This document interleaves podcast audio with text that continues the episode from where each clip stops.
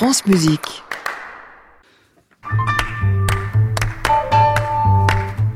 Bonjour Julie Depardieu. Bonjour Saskia. En mars 1884, alors qu'il se trouve à Cannes, Guy de Maupassant reçoit une lettre anonyme d'une jeune femme. Elle écrit Maintenant, écoutez-moi bien. Je resterai toujours inconnue et je ne veux même pas vous voir de loin. Votre tête pourrait me déplaire, qui sait? Je sais seulement que vous êtes jeune et que vous n'êtes pas mariée. Mais je vous avertis que je suis charmante. Cette douce pensée vous encouragera à me répondre. Signature RDG, poste restante, bureau de la Madeleine. Guy a peut-être dû rêver sur l'identité de cette jeune femme mystérieuse qui souhaitait devenir sa confidente. Il a été intrigué autant que séduit. Il engage alors une correspondance avec cette femme qui s'appelle en fait Marie Baskirtsev, peintre et sculptrice d'origine ukrainienne qui meurt de tuberculose à 24 ans. L'échange fut bref, de mars à mai 1884. Maupassant lui répond. J'éprouve peut-être le désir vague de vous dire des impertinences. Cela m'est permis puisque je ne vous connais point. Eh bien non. Je vous écris parce que je m'ennuie abominablement. Tout est rengaine. Je ne fais que cela. Je n'entends que cela. Toutes les idées, toutes les phrases, toutes les discussions, toutes les croyances sont des rengaines. N'en est-ce pas une, forte et puérile, d'écrire à une inconnue?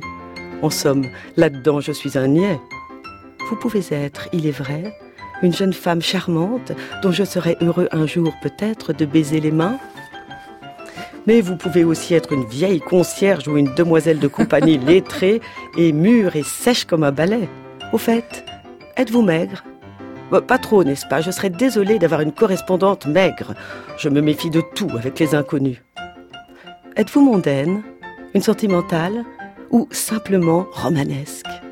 Ou encore simplement une femme qui s'ennuie, qui se distrait? Mais voyez-vous, je ne suis nullement l'homme que vous cherchez. Je n'ai pas pour un sou de poésie. Je prends tout avec indifférence et je passe les deux tiers de mon temps à m'ennuyer profondément. J'occupe le troisième tiers à écrire des lignes, que je vends le plus cher possible en me désolant d'être obligé de faire ce métier abominable qui m'a valu l'honneur d'être distingué moralement par vous. Voilà des confidences. Qu'en dites-vous, madame? Vous devez euh, me trouver très sans gêne, pardonnez-moi. Il me semble, en vous écrivant, que je marche dans un souterrain noir, avec la crainte de trous devant mes pieds, et je donne des coups de canne au hasard pour sonder le sol. Quel est votre parfum? Êtes-vous gourmande? Comment est votre oreille physique? La couleur de vos yeux? Musicienne? Je ne vous demande pas si vous êtes mariée. Si vous l'êtes, vous me répondrez non. Si vous ne l'êtes pas, vous me répondrez oui. Je vous baise les mains, madame. Guy de Maupassant. J'ai lu que Maupassant n'aimait pas la musique. Ou peut-être trop. En tout cas, il adorait la musique militaire et Mozart.